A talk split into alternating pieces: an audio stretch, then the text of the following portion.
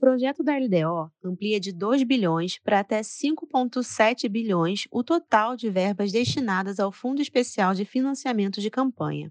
Qual é o impacto dessa aprovação? O impacto dessa aprovação é que uma montanha de recursos públicos será destinado para onde não devia. O fundo partidário de 2 bilhões já era um absurdo. E quando vai a quase 6 bi, ele se torna três vezes absurdo. É inacreditável que o Brasil uh, insista né, uh, com essas políticas de má alocação de recursos públicos. O Brasil tem cidades que não têm soro, que não tem uma seringa, que não tem AS. O Brasil tem cidades, tem municípios que não têm escolas com uma mesinha, não tem quadro negro, giz de cera, né?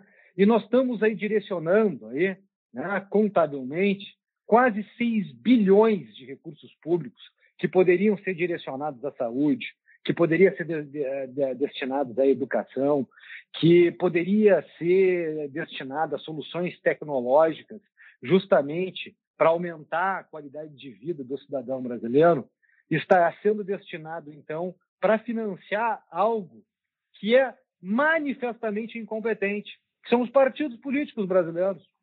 Aliás, o significado prático do fundo partidário é justamente esse. O cidadão tem que financiar a incompetência partidária. Porque como os partidos políticos né, fracassaram, ninguém mais acredita nos partidos políticos no Brasil, ninguém mais consegue angariar adeptos, né, trazer filiados que acreditassem naquelas linhas programáticas, que lutassem pelas ideias que o partido defende e com isso também ajudassem, né, com contribuições mensais para financiar a vida partidária, né? Como os partidos políticos brasileiros fracassaram, né? Os partidos têm que se recorrer do Estado. Então, o resultado real do fundo partidário é esse.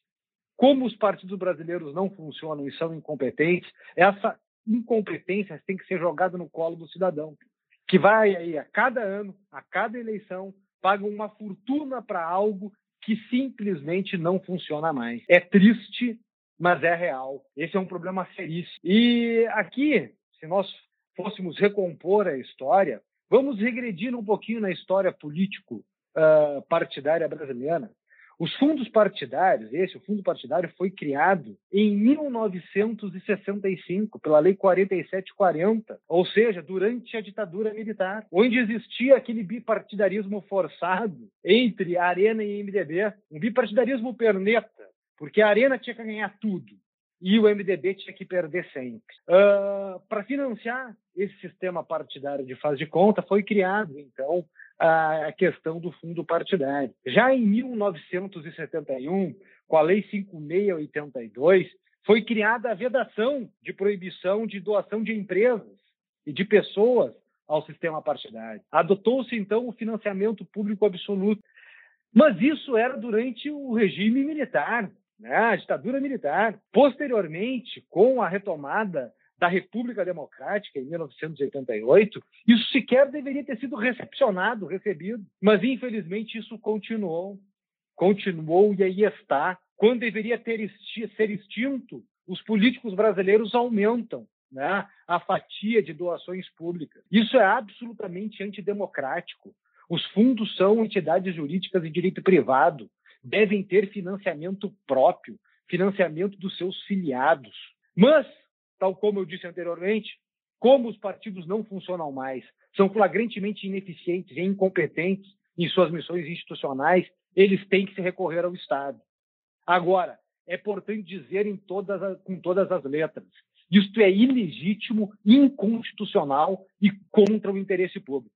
Até quando que nós vamos continuar aí com esse tipo né, uh, de manobra legislativa para dar vida àquilo que de, não deveria existir é algo que nós devemos nos perguntar como cidadãos. A lei mudou o financiamento de campanhas com dinheiro privado para o dinheiro público. Como isso funciona? Vamos lá. A, a, partir do mensalão, em que se criou um sistema corrupto de poder no Brasil, foi entendido que o financiamento privado seria uma, uma forma de criar janelas, canais de corrupção no qual as empresas doariam para o poder público e, em troca disso, receberiam lá na frente alguns contratos determinados, justamente criando uma, uma, um, um sistema uh, corrupto circular. E então a solução tida para isso foi o seguinte: não, olha só, vamos então proibir as empresas de doar para campanhas eleitorais e isso aí vai evitar a corrupção. Uh, o pensamento é mágico. Né? As coisas não acontecem assim. Né? Não acontecem assim. Então, o que, que nós criamos agora? Uh, as empresas que criam empregos, que geram riqueza, que geram oportunidades às pessoas, que geram desenvolvimento nacional, ficaram privadas de participar do jogo político e escolher determinadas lideranças.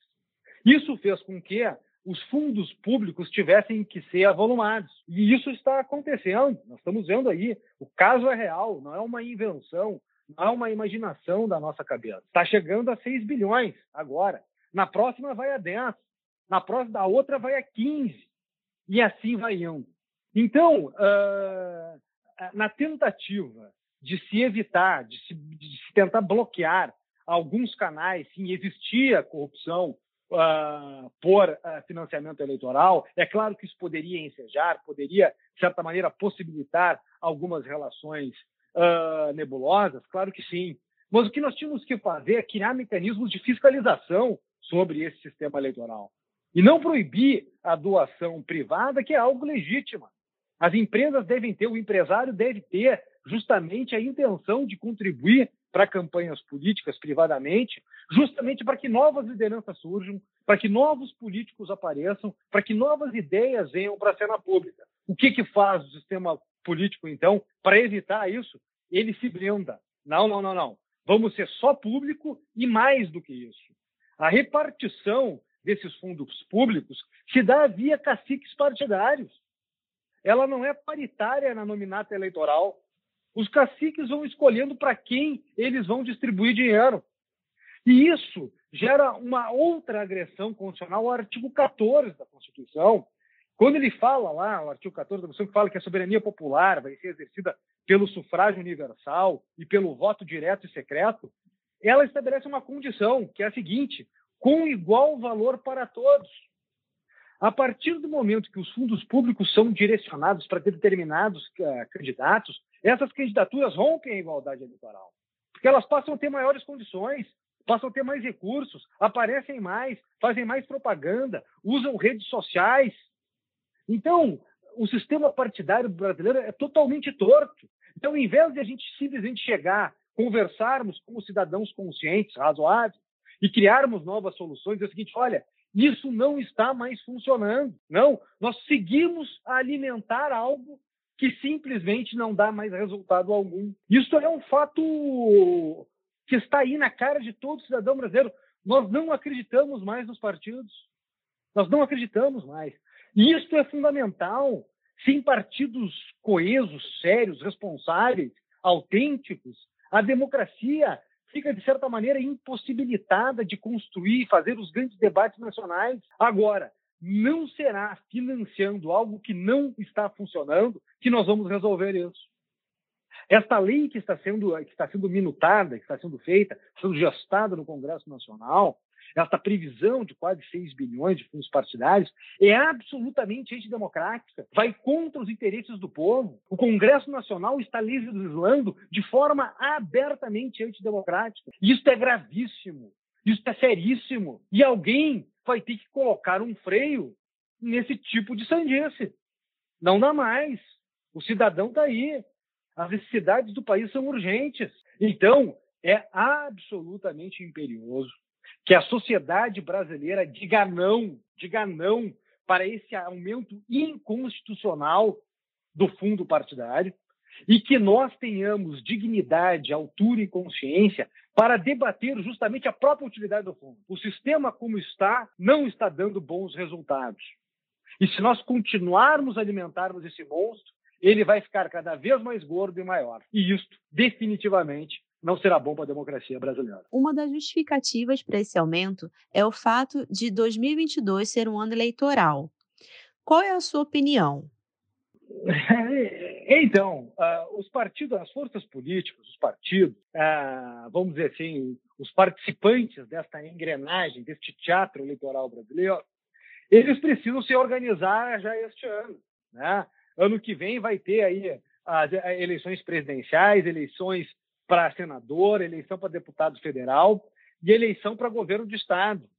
Então, essa engrenagem aí, que movimenta rios de dinheiro Brasil afora, precisa já fazer os seus planejamentos. E é por isso que eles estão fazendo essa previsão agora. Por isso que eles estão fazendo a previsão agora. Então, assim, uh, o que, que está acontecendo? O sistema político eleitoral está se antecipando e já, de certa maneira, procurando criar canais de financiamento para manter a estrutura puída que aí está. E nós não podemos aceitar isso como cidadãos. Nós não podemos aceitar. Os partidos políticos devem agir em favor da democracia e não em benefício próprio. Né? Os políticos devem agir pensando no bem do povo, da coletividade, do cidadão comum, e não nos seus próprios interesses. Então, existe aqui uma completa confusão de interesse público, interesse privado, uso de partido para cá, uso de partido para lá. Não, para aí. Para aí, vamos acabar com essa loucura. Vamos acabar com essa loucura. O Brasil precisa se reorganizar, colocar algumas questões que estão fora do eixo novamente no centro do tabuleiro, né? E criar novas soluções. O modelo que está aí não funciona bem. Não há como nós continuarmos a financiar algo que presta resultados manifestamente insatisfatórios. Por que então nós vamos aumentar o fundo eleitoral? E aí os políticos começam, todo com esse teatro, vindo com mil e umas desculpas para dizer que apoiaram a LDO, não, não sei o quê, eu sou contra o fundo, mas eu aprovei a LDO. Por favor, por favor, né? a sociedade em redes, a sociedade com mídia espontânea e imediata não mais aceita ser enganada com esses discursos e palavras ao vento. Né? É preciso ter respeito e seriedade com o cidadão é preciso ter respeito com as pessoas. Então, uh, nós estamos diante aqui de uma grande oportunidade de fazermos um grande debate público sobre mais um exemplo de como a classe política se comporta de forma contrária aos interesses dos brasileiros. Esta, esse definitivamente não é o papel do Congresso Nacional. O Congresso Nacional tem a função de fazer leis que gerem ao bom e melhor funcionamento da República. E esse fundo partidário faz justamente o contrário.